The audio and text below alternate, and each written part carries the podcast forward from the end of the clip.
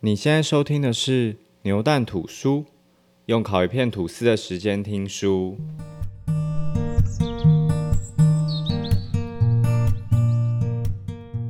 这个月呢，要跟大家分享的一本书是有关大脑记忆方面的书籍。那老实讲，我自己看完觉得还蛮失望的。我后面会再跟大家讲，就是为什么会失望的原因。但我就先先跟大家前情提要一下。因为认识我的人一定都会知道，就是我是一个非常重度金鱼脑的人，就是记一件事情就是漏东漏西，然后出门才才想起来说，哎，我自己没带什么东西，这真是家常便饭，几乎天天都在发生。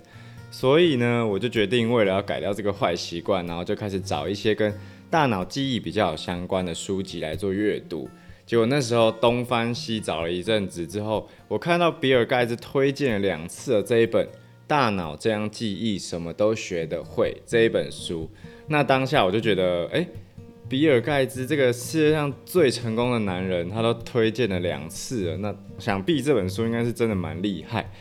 然后再加上这本书，它的副标题是写精通所有技能的最高学习法，比尔盖茨记忆冠军，高绩效人士一生受用的记忆习惯，这个副标非常猛哦。然后我想说，哇。那这本书说不定除了可以改善我的记忆力之外，我还可以延伸到其他所有技能的提升诶，那真的还蛮值得阅读的，所以我就毫不犹豫的给它订购了下去。结果没想到呢，一切都跟我想的不太一样。好，但是在介绍我对于这本书的一些失望之前，我还是想先跟大家就是仔细的先大概前情介绍一下这本书在想什么。好。那这本《大脑这样记忆，什么都学得会》，它的作者呢是叫做乔许·福尔，是一名科普记者及创业家。那这本书是他第一本著作，后来他也创办了线上杂志，同时也是一个旅游公司。那福尔他目前仍然是国家地理频道啊、自然啊、纽约时报、华盛顿邮报以及石板杂志的撰稿人。当时呢，他还在写这本《大脑这样记忆，什么都学得会》的时候，还只是一个普通的记者。那他为了去调查全球记忆大赛的冠军是透过什么方法去记住那些随机乱数的扑克牌啊，或是在当下就可以背出几百行的诗词，所以呢，他就是为了调查这件事情，他就到处去拜访这些记忆大赛的参赛者，还有这些冠军，去跟他们做访谈。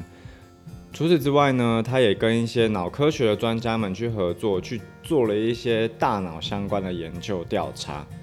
后来他发现一件很重要的事情是，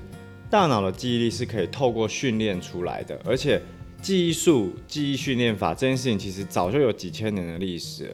所以他就非常有实验精神的，亲自去学习记忆术，同时去报名了这个全美记忆大赛的比赛。那最后呢？皇天不负苦心人，他在辛苦训练了一年之后，他就以一个超级门外汉、超级新手的身份，跌破大家眼镜，获得了一个全美的记忆大赛冠军。好，那介绍完作者以及他写这本书的动机之后呢，接着我就来介绍一下这本书最核心的一个内容，也就是他剖析了什么是记忆术。记忆术呢，它其实西元之前就诞生，那它到现在是被很多很多记忆大师不断去做使用。那它的起源其实是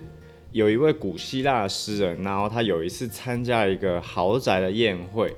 那当他在宴会上面朗诵完诗歌，回到座位上时，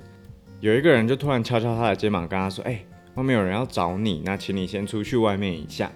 然后就没想到他才刚走出那个会场。整个房子突然就嘣，就这样垮掉，然后瞬间他就成为这个宴会唯一的幸存者。这没被抓起来了，这感觉很像是他制造恐怖攻击。然后结果呢，就是之后所有宴会参与的家属都非常焦急、很难过，然后就跑到了现场。但是因为豪宅已经变成一片废墟，所以他们根本就没有办法去辨认石头底下压的到底是不是自己的亲人。然后这时候呢，刚刚那个侧动恐怖攻击没有了。刚刚那一位诗人呢，他就闭上了眼睛，然后开始回想整个活动当时的场景，就是他重现大家当时各自的动作，谁在哪边喝酒，谁在哪边说笑话，然后所有宴会的一的细节，然后重现回想之后呢，他就一个一个把他们的亲人带到当时这些人坐的位置。然后据说这就是宫殿记忆法最早的诞生由来。那我们接下来就比较详细的去介绍说，哎，这到底什么是记忆宫殿法？那记忆宫殿法它其实就是运用人类大脑，它很擅长记住的空间跟图像化视觉去做一个结合。因为我们大脑其实对于空间的学习力是非常敏锐的，而且我们大脑也很喜欢去记住这些图像化视觉，所以它就是这两个集大成的一个组合包的感觉。通常他们在使用的时候，就是把一些很零碎的资讯组织起来去做储存。像我刚刚提到记忆大赛那一些，例如说他们快速的记住随机乱数的扑克牌，或是一些随机的数字等等诗词等等的东西，就会运用这个方法去记住。那它的方法呢，其实简单可以拆成三步骤来学。第一呢，你就先想象你是处在一个你很熟悉的空间，例如说你的住处啊，你的阿公阿妈家，或是你附近你很熟悉的街道，这些都可以。接着呢，你就把你想要记住的那些资讯转化联想成各种很吸引人的图像或是影像，而且能够越劲爆越狗血越好，因为其实人脑对于这种资讯都会特别感兴趣。然后也会记得特别清楚，所以就是能够越血淋淋啊，或是呃，甚至可能有一些色情等等的这些东西，你都可以把它这个元素可以把它加进去，因为你的大脑其实很喜欢记录这些东西。那当你把这些资讯全部都转化成一些非常有强烈的冲击或是吸引力的的画面或影像之后呢，你接下来要做的工作就是一一把它放在你刚刚想象的那个空间里面。以上三点就是记忆宫殿术。主要架构的内容，那我相信大家一定是听到这边还是觉得到底在讲什么，就有点抽象。所以呢，我这边就用书中举的三个例子，然后稍微调整一下，让大家更有概念一点。假设呢，我现在有三个需要带采买的物品需要被记住，分别是烟熏鲑鱼片、六瓶鲜奶以及三双袜子。那我要怎么去转化这些东西呢？那我自己设定的场景是我家嘛。那我就想象说，OK，我一进去我家，我看到哎鞋柜，鞋柜底下面怎么会有一堆木炭在烧？然后打开来，柜子里面放的不是鞋子，而是一片一片正在被黑烟熏烤的鲑鱼片。然后去想象它们散发出非常香的食物味，甚至有余力的话，你可以把它想象它们的口感吃起来是怎么样。因为当你在记一件事情的时候，如果你可以用越多的感官去感受、去描述这件事情的话，你大脑对于这个资讯其实会记得更加的牢固，因为你是透过很多不同方面去刺激你大脑的神经元，所以这资讯整合起来其实是会更加稳固的。那烟熏鲑鱼的部分就先到这边，看完鞋柜之后呢，我们就接着转身进入客厅，诶，就发现客厅上面怎么？不是坐的我的家人们，而是竟然是六瓶鲜奶在那边打架，然后而且把整个客厅弄得全部都是鲜奶，他们就很生气，在互揍，说：“哦，我才是最好喝的，我才是最好喝的。”那这件事情呢，它运用到就是把物品拟人化这个小诀窍。那为什么要把物品拟人化？是因为其实把东西拟人化这件事情，对于大脑是很新奇的。因为任何人都看过六瓶鲜奶，但你一定没看过六瓶鲜奶在那边打架，还把客厅弄得到处都是。所以这件事情大脑会记得很清楚，而且它会跟你过去可能鲜奶的资讯去做一个区隔，就可以记得更清楚。然后以及如果你在构思一些动态画面的时候，其实你是会需要运用到更多大脑的专注力。那这部分呢，你运用那么多专注力，所以你在后面记住事情的可能性也会更高。主要是运用到这两个小诀窍。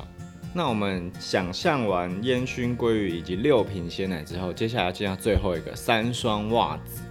那我自己这边想象的是三双袜子，因为我客厅嘛，客厅完接着我就进到餐厅。那进到餐厅呢，我发现哎，桌上只有摆着一道菜，因为那道菜里面不是那种青菜啊或什么肉，而是三双爆炒过后的那个袜子，而且味道超臭。所以我觉得这画面很好笑，然后所以我就我对于这件事情就非常记忆非常深刻。那我是用这个想象去呈现。那我们已经把三件事情都想象完之后呢，我们接下来就是重新去走一遍我们的记忆的回路。首先呢，我一开始进到我们家，我看到的是鞋柜，那鞋柜底下呢是一堆木炭正在烧，那鞋柜打开里面是一堆鲑鱼片。接着我转头。看到了我沙发，沙发上一堆线在那边揍来揍去，那边打架，然后把整个沙发弄得到处都是。以及我在往家里面走一点，看到餐桌，餐桌上面竟然是放着爆炒三双袜子，所以这三件事情我就把它斗合成一个这样子的概念。当然这边只是一个举例啦，我觉得这记忆宫殿法它很重要的是你要怎么运用你的创造力去把你要记住的事情可以转化成一些超好笑或者超劲爆的画面。那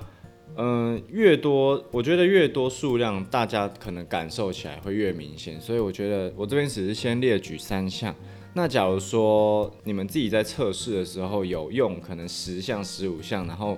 觉得效果不错，也可以再告诉我。那以上就是记忆宫殿术的比较简单的介绍。那几乎目前所有参加记忆比赛的冠军呢是使用这个方法在训练自己的记忆力，像是马来西亚有一个。超猛的记忆冠军，他就是用这个方法去记住了一千一百七十四页牛津的汉英字典里面五万六千个英文单字，全部给他记起来。他就是用这个方法，所以这个方法其实他在记住一些很碎片化或是没有什么逻辑的资讯的时候，其实是非常好用。那大家可以在生活中去运用看看。记忆功练术简单介绍完之后呢？我们就进到了我对于这本书的一些评论的时间了。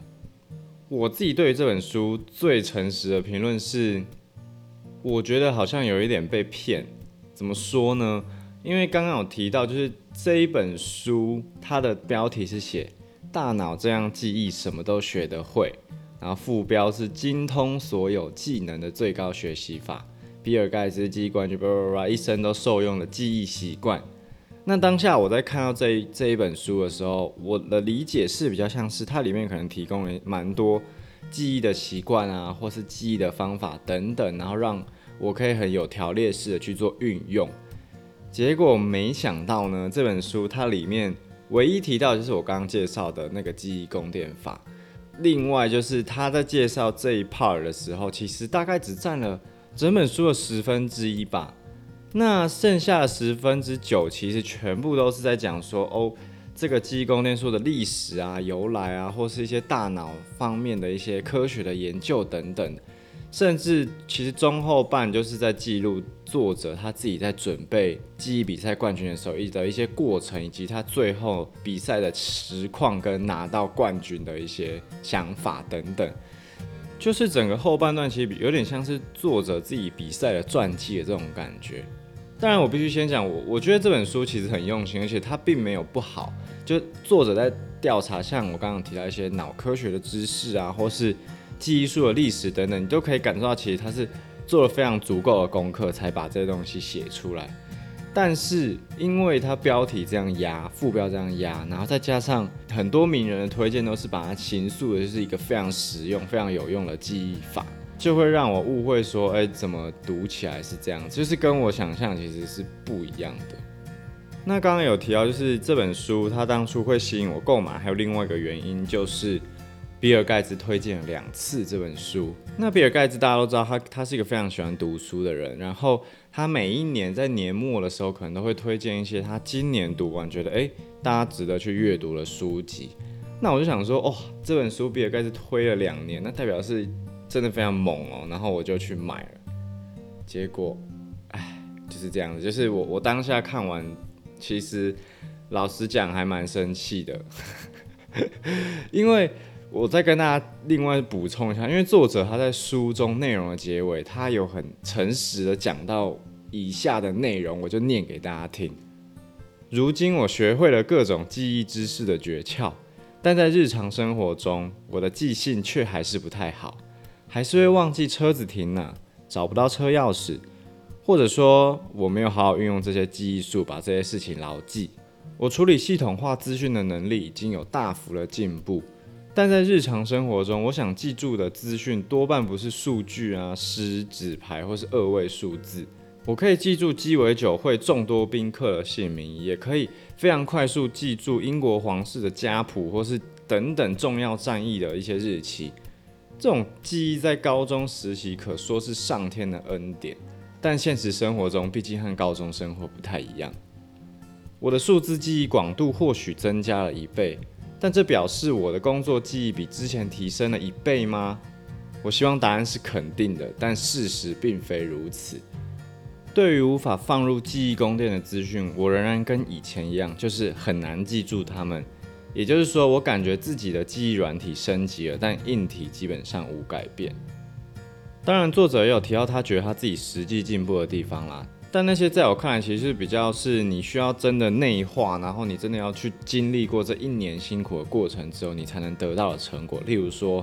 心智啊，然后意志力方面的成长等等的。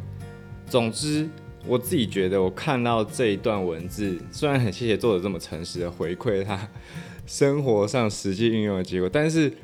不得不说，真的当下看完很生气。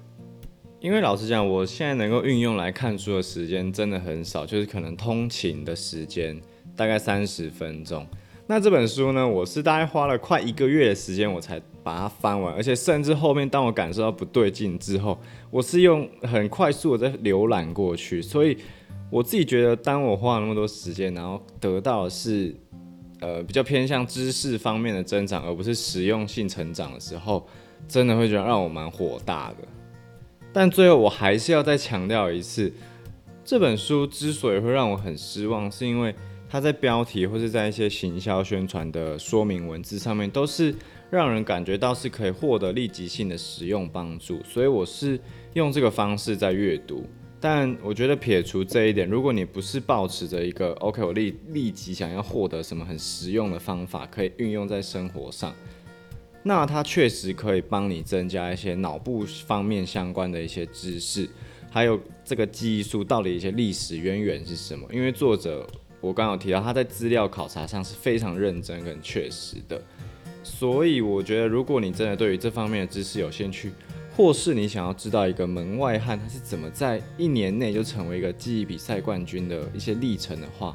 真的还是可以去读读这本书的。那只是如果你想要的跟我一样是比较立即性、对于生活有帮助的记忆方法，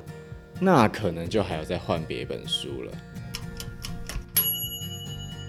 好，那以上就是这一个月的选书《大脑这样记忆，什么都学得会》的一些心得分享。如果大家有兴趣，真的可以去翻翻这一本书，那可以先大概看看内容之后，再决定要不要买回家仔细的阅读。我们就下次见喽，拜拜。